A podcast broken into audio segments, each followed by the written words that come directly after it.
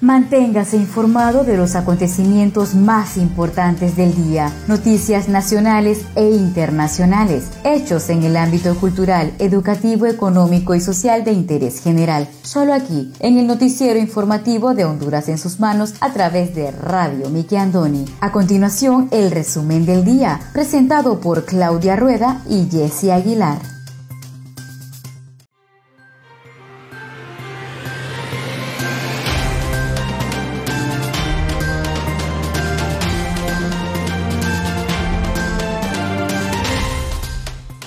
Buenas tardes, sean todos bienvenidos a una edición más de su noticiero informativo Honduras en sus manos, a través de Radio TV Miki Andoni Siglo XX. Les saluda su fiel servidora Wendy Aguilar desde San Pedro Sula Cortés, agradecida con Dios por la oportunidad que nos da de compartir con cada uno de ustedes las noticias más importantes que trascienden a nivel nacional. Hoy tenemos ya martes 13 de abril del año 2021. Me acompaña Claudia Rueda desde la capital de Honduras.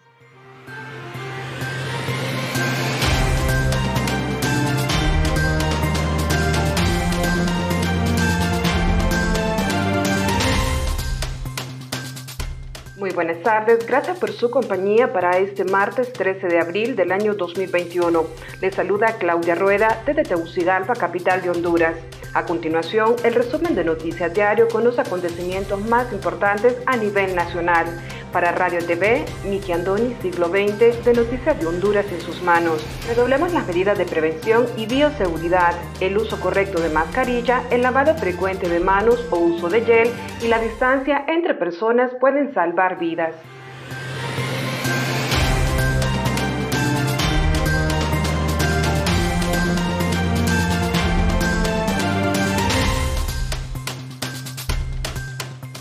Estos son los titulares de hoy.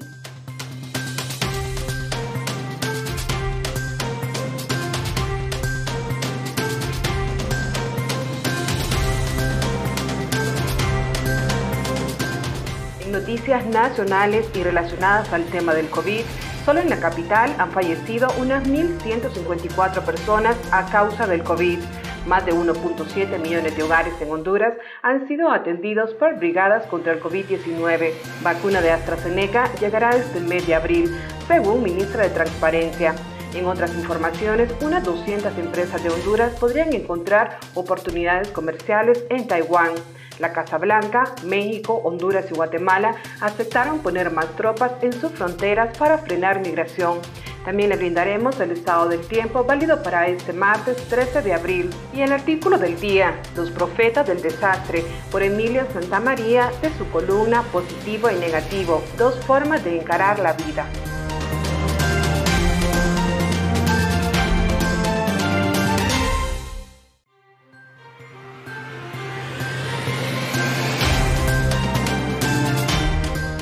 Secretaría de Educación gestiona con Conatel Internet gratuito para estudiantes y maestros. Cinco de los siete hospitales móviles siguen sin funcionar. Esquelas de tránsito ya se pueden pagar en línea. Cancillería dice que se consolidó relación con Estados Unidos a través del diálogo. Programa estadounidense extiende convocatoria laboral a docentes hondureños. Todo esto y más a continuación.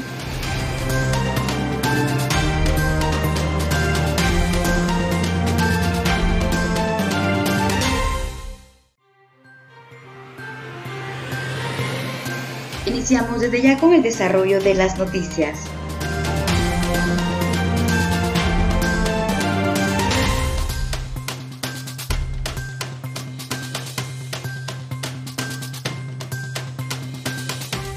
Solo en la capital de Honduras han fallecido unas 1.154 personas a causa del COVID-19. El jefe de la región metropolitana de salud del Distrito Central, Harry Buck, dijo que un total de 1.154 personas han perdido la vida en la capital hondureña a causa del mortal virus del COVID-19. En Tegucigalpa, según el Laboratorio Nacional de Virología, se registran 46.652 pacientes positivos por COVID-19 desde que comenzó la pandemia hace un año y Solo en este año se contabilizan 16.316 contagios a la fecha.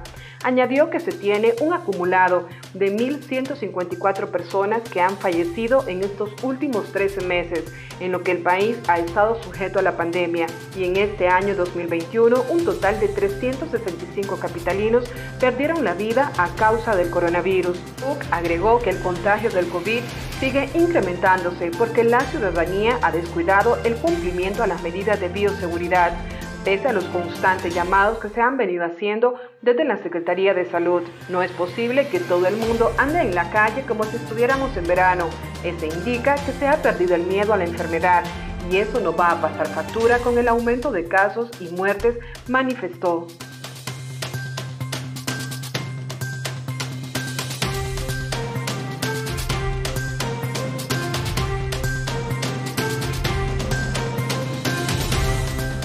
La Secretaría de Educación gestiona con Conatel Internet gratuito para estudiantes y maestros. Las autoridades de la Secretaría de Educación informaron el día de ayer que se realizan gestiones con la Comisión Nacional de Telecomunicaciones Conatel para ampliar la cantidad de gigabytes de Internet disponibles para atender a los estudiantes y docentes. El secretario de Educación, Arnaldo Hueso, informó que desde enero Conatel ha puesto a la disposición de estudiantes y docentes el Internet gratuito y que se está trabajando para ampliar la cantidad de gigabytes de Internet y que además este se otorgue durante el año.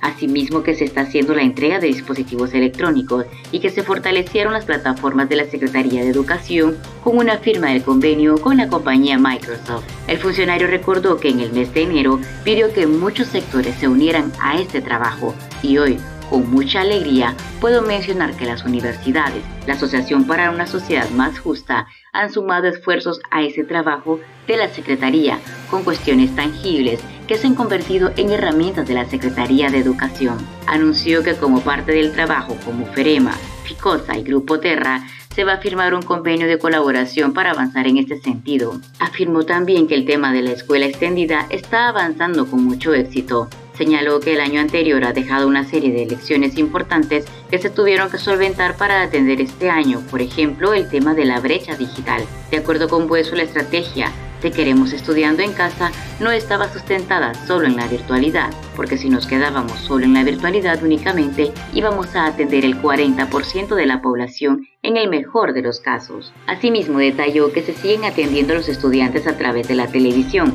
Con más de 130 canales, las compañías de cable tienen dos canales permanentes, la radio, la plataforma Educatrachos y se hará la entrega de cuadernos de trabajo y libros de texto. También explicó que se estructuró un plan 2021-2023, que fue socializado con los gremios magisteriales cooperantes, rectores de universidad, empresarios y ONG colaboradoras. Informó que de todos estos sectores se recibió retroalimentación que sirvió para robustecer esta estrategia, que es la base del trabajo que se está realizando en este momento. Tenemos que avanzar hacia un sistema educativo resiliente y flexible que permita dar respuesta a cualquier eventualidad, con el fin de seguir haciendo la entrega de servicios educativos.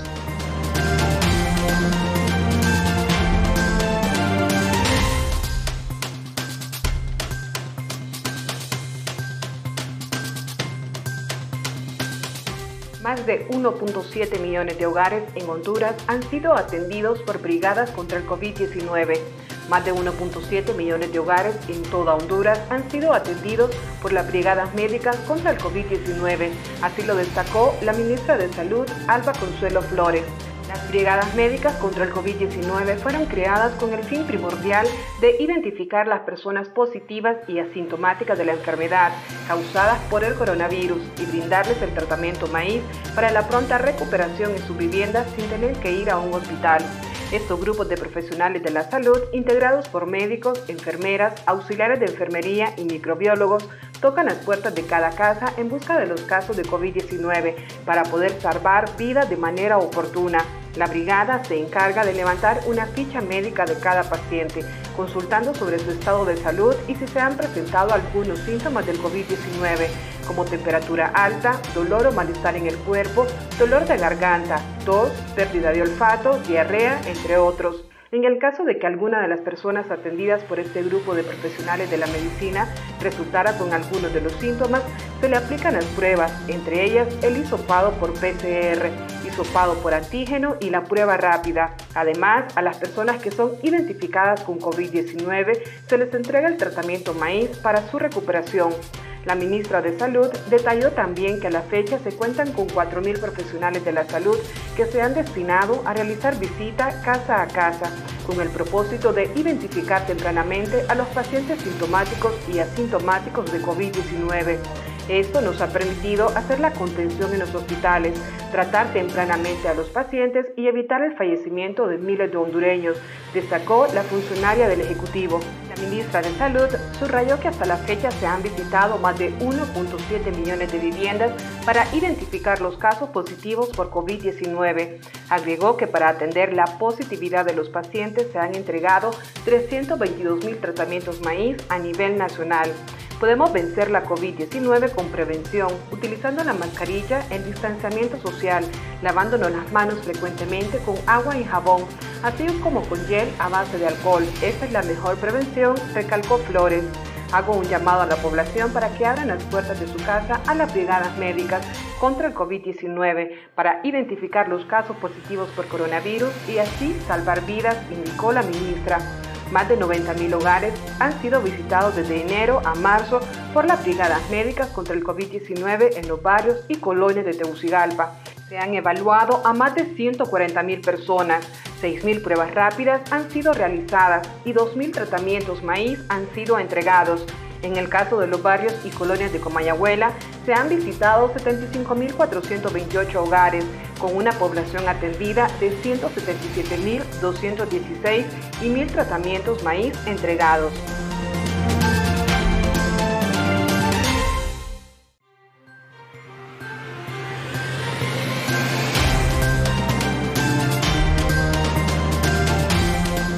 Cinco de los siete hospitales móviles siguen sin funcionar. Ya pasó más de un año desde que la inversión estratégica de Honduras, Inves, pagó, sin firmar un contrato de compra y sin garantías, 48 millones de dólares a la empresa Elmed Medical System Inc. por la compra de siete hospitales móviles para hacer frente a la pandemia del COVID-19 en el país. Inicialmente se anunció que los hospitales estarían funcionando en junio del 2020. La entidad del Estado, presidida en ese entonces por Marco Bográn, aseguró que los módulos serían de alta tecnología. Llegó junio y aún no se sabía nada de los siete hospitales. Comenzaron las sospechas y emergieron las irregularidades en la compra.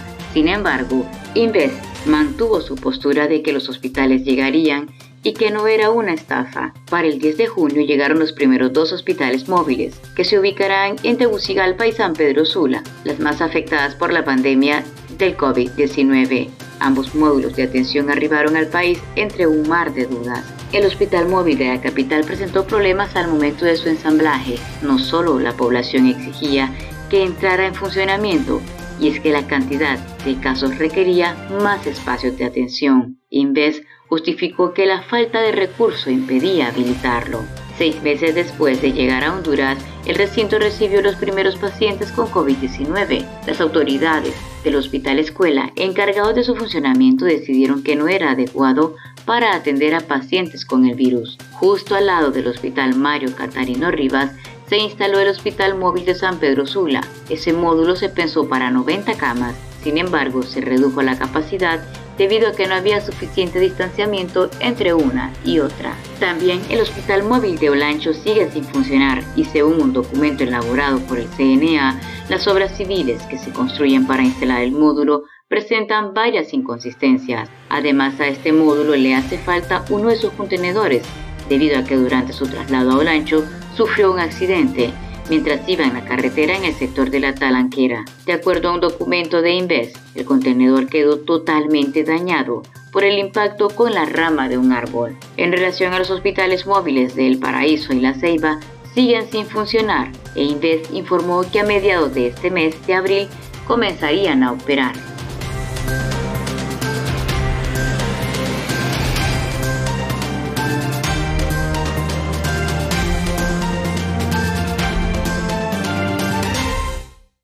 Conozca Honduras como su propia mano. www.hondurasensusmanos.com Geografía e Historia de Honduras Conozca Honduras como su propia mano.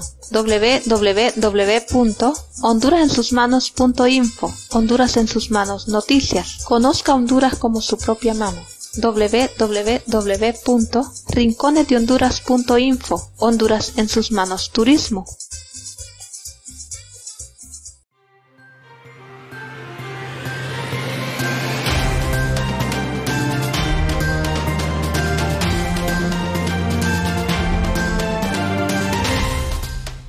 Muchas gracias por continuar con nosotros en su noticiero informativo Honduras en sus manos a través de Radio TV Miki Andoni Siglo XX. Seguimos con el segundo bloque de noticias.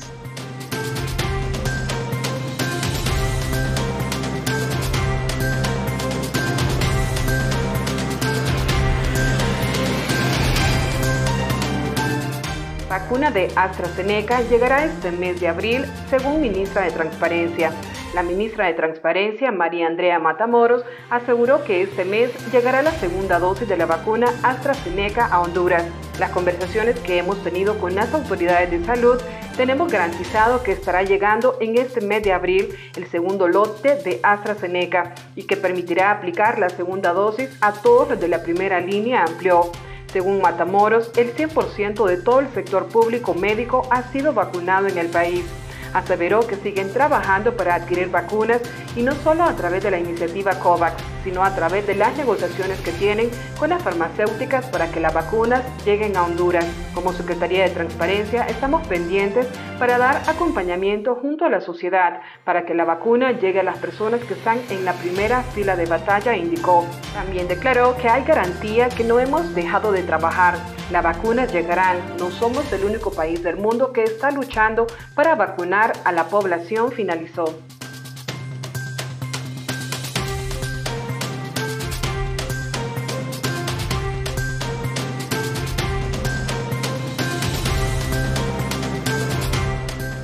Las de tránsito ya se pueden pagar en línea. Más de mil personas han solicitado la renovación de la licencia de conducir en línea. El innovador servicio disponible desde el 17 de marzo tiene como objetivo simplificar los trámites a los conductores y reducir los riesgos de contagios del COVID-19 por aglomeración de personas en la oficina de la Dirección Nacional de Vialidad y Transporte. Jairo Ramos, subcoordinador regional de la Dirección Nacional de Vialidad y Transporte informó que el trámite en línea ha tenido buena aceptación entre los hondureños y más de mil conductores han hecho el proceso de renovación de licencia por medio de la plataforma web. Ramos manifestó que ahora también los conductores pueden pagar las esquelas en línea, servicios que ofrecen los bancos Atlántida y Ficosa. Antes la persona venía al departamento de infracciones y se le emitía el recibo por el que iba a pagar en el banco. Ahora puede hacerlo en línea en los bancos Atlántida y Ficosa. Ramos agregó que una vez que paguen van a plantel del DNBT en Calpules, contigua Ciudad Mujer, a retirar la licencia de conducir. El convenio suscrito entre los bancos y la Dirección de Vialidad se dejó abierta la posibilidad de paulatinamente de ir integrando diferentes servicios policiales, como emisión de constancias, permisos, entre otros.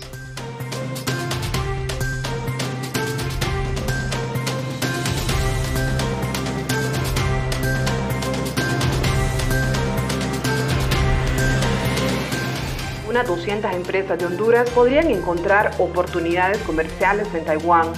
Unas 200 empresas del país podrían encontrar nuevas oportunidades de negocio en el mercado taiwanés como resultado de su participación en el simposio comercial que organiza la Cancillería de Honduras y la Oficina de Comercio de Centroamérica CATO de la República de China-Taiwán. El evento se realizará este martes 13 de abril a partir de las 7 de la noche, hora de Honduras, 9 de la mañana del miércoles 14 en Taiwán. El simposio, que se llevará a cabo bajo una modalidad virtual, será una ventana de oportunidades de aprendizaje, así como un espacio para potenciar el actual intercambio comercial y de inversión entre las empresas hondureñas y las taiwanesas. La actividad también incrementará las posibilidades para que los empresarios hondureños puedan abrir nuevos mercados para sus productos y que los dueños de empresas de Taiwán conozcan las amplias posibilidades de negocios e inversión que existen en Honduras. Con el afán de seguir fortaleciendo nuestras relaciones comerciales con el simposio, se busca que nuestros empresarios conozcan las oportunidades de negocio que Taiwán les puede brindar, así como experiencias de empresarios hondureños exportando y de empresarios taiwaneses importando productos de nuestro país, destacó la embajadora hondureña Bautista Guevara. Los interesados pueden consultar para mayores detalles al correo electrónico coordinación, promoción y gestión gmail.com o llamar a los teléfonos 2236-0200 extensión 3309, además de conocer los actuales productos que son importados y exportados entre ambos países. En el simposio se conversará sobre las ventajas y beneficios de la tarifa arancelaria preferencial y los productos beneficiados por el Tratado de Libre Comercio existente entre Honduras y Taiwán. También se enseñará a cómo exportar a la nación asiática. En la actualidad, desde Honduras se exportan camarón, café, langosta, melones, metales y manufacturas, así como desperdicios y desechos de aluminio.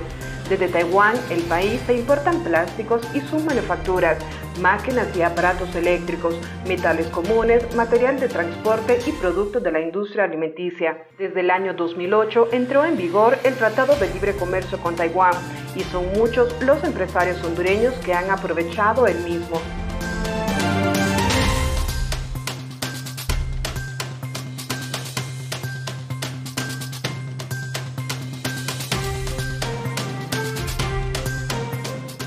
Cancillería dice que se consolidó relación con Estados Unidos a través del diálogo. La instalación de cinco mesas de trabajo en temas de interés común consolida las relaciones bilaterales entre Honduras y Estados Unidos, aseguró en comparecencia de prensa de Casa Presidencial el canciller Lisandro Rosales. En la productiva gira de trabajo realizada la semana anterior por una delegación de alto nivel de la administración del presidente que se reunió con los altos personeros del gobierno de Estados Unidos, Joe Biden, se alcanzaron importantes acuerdos, entre ellos la conformación de cinco mesas de trabajo. Los cinco ejes, Rosales manifestó que desde nuestra visión, uno de los avances es la instalación de las mesas de trabajo para concretar acciones en cinco ejes transversales, que son transparencia, anticorrupción, seguridad y defensa, plan de reconstrucción, cambio climático y oportunidades económicas, derechos humanos y migración. Detalló que el diálogo bilateral y la instalación de mesas de trabajo derivaron en un encuentro productivo. En primer lugar, pudimos dialogar directamente con Ricardo Zúñiga, quien es el enviado especial por el gobierno de Estados Unidos para interactuar con los gobiernos del Triángulo Norte de Centroamérica. Recordó que este diálogo bilateral se inició el 4 de febrero pasado por la Secretaría de Estado Junta para Asuntos del Hemisferio Occidental, Roberta Jacobson, y el director del Departamento de Estados Unidos para el Hemisferio Occidental, Juan González.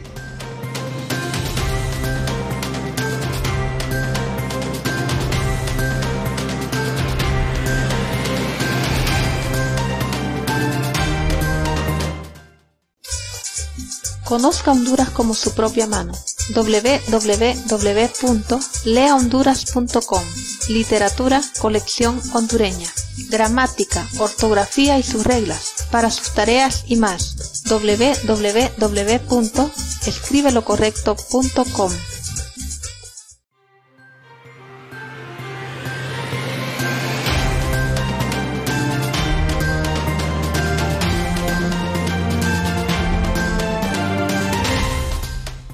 Muchas gracias por continuar con nosotros en el tercer y último bloque de noticias en el noticiero informativo de Honduras en sus manos a través de Radio TV Miki Andoni Siglo XX.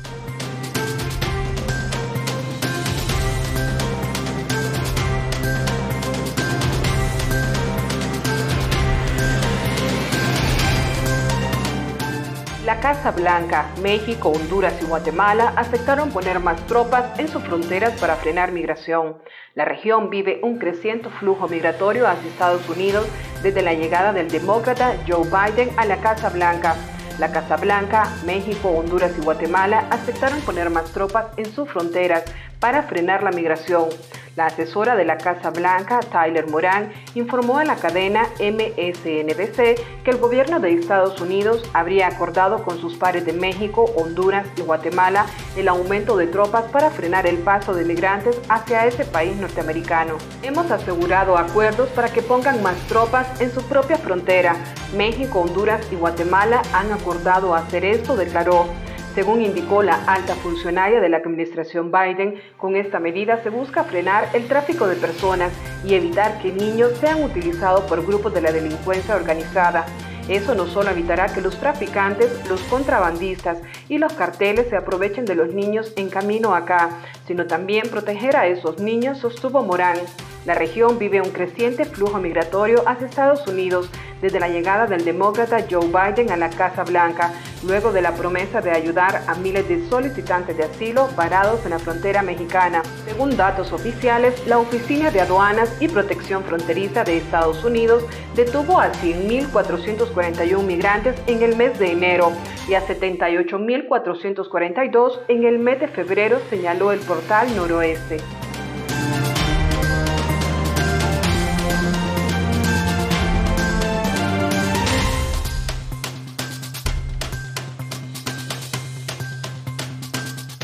programa estadounidense extiende convocatoria laboral a docentes hondureños. Buenas noticias para los profesionales de la educación en Honduras. Una organización educativa se encuentra en la búsqueda de docentes que quieren trabajar en centros educativos en Estados Unidos, sostuvieron personas que conocen el programa.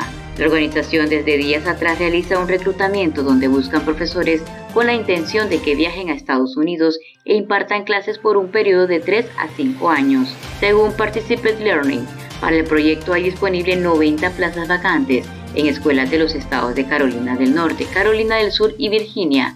También los seleccionados se encargarán de los niveles de preescolar, primaria y secundaria. Los educadores a su vez contarán durante su estadía con el apoyo necesario y capacitación en cuanto a técnicas. Asimismo recibirán asesoría en metodologías pedagógicas aplicadas a la educación estadounidense.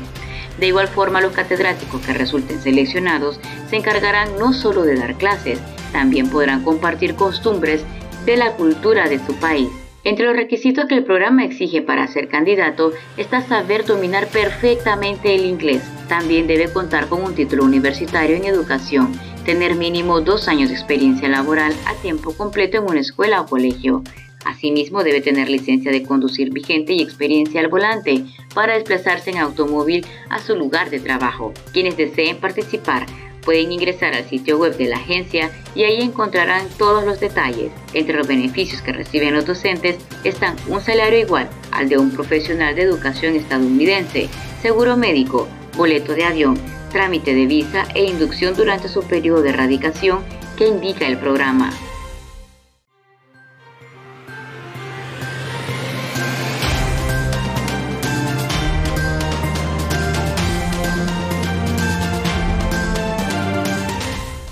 Continuación, el estado del tiempo.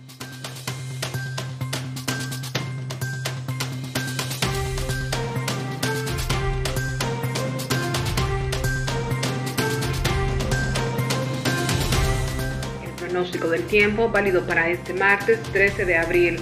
Este martes tendremos el ingreso de humedad del Océano Pacífico al territorio nacional y nos estará generando la probabilidad de lluvias y chubascos de débiles a moderados en forma dispersa, con probable actividad eléctrica sobre las regiones occidente y suroccidente, en las demás precipitaciones débiles, temperaturas cálidas por la tarde.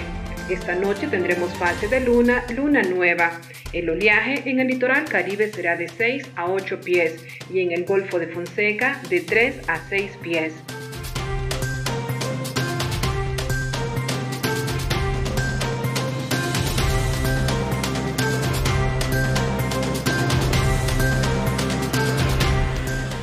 Presentamos el artículo del día.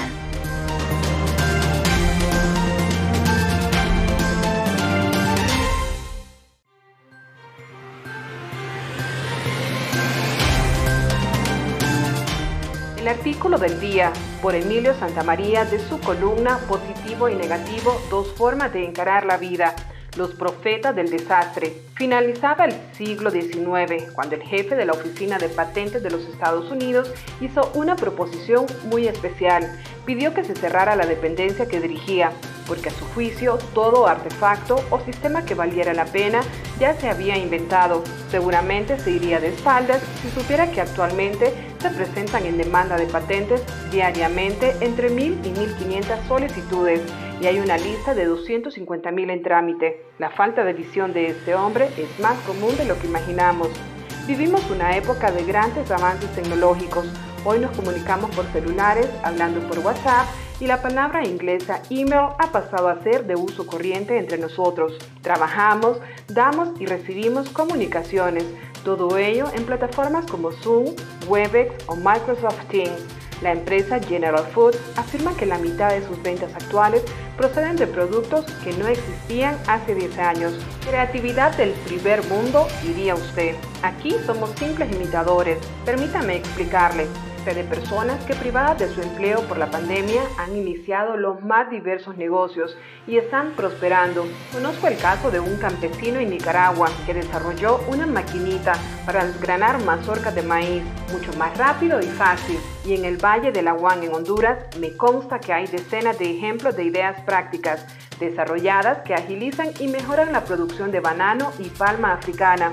Y en el sur, también en Honduras, las ideas de la gente de Agrolíbano producen melones tan eficazmente que pueden exportarlo en mercados lejanos con mucho éxito. Deberíamos cuidarnos mucho de no atacar el espíritu creador de los demás.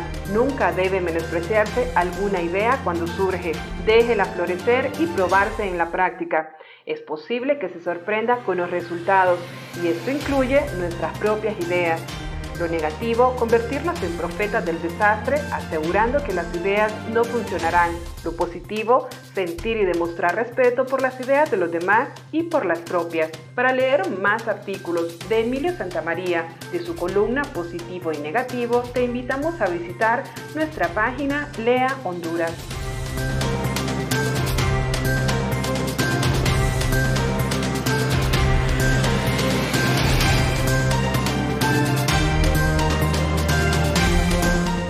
Muchas gracias a todos ustedes por haber estado con nosotros en el noticiero informativo Honduras en sus manos a través de Radio TV Miki Andoni Siglo XX. Los esperamos la siguiente edición.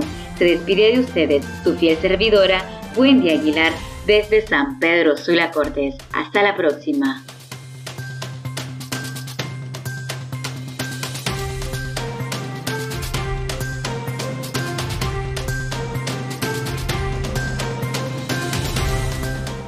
Gusto haber compartido las noticias más importantes del día a través de Radio TV Miki Andoni Siglo XX para Noticias de Honduras en sus manos. Si desea dejarnos algún comentario, puede buscarnos en Facebook como Radio TV Miki Andoni Siglo XX. Nos gustaría leer sus comentarios y saber de dónde nos escuchas. Agradecemos su atención. Tengan todos y todas buenas tardes.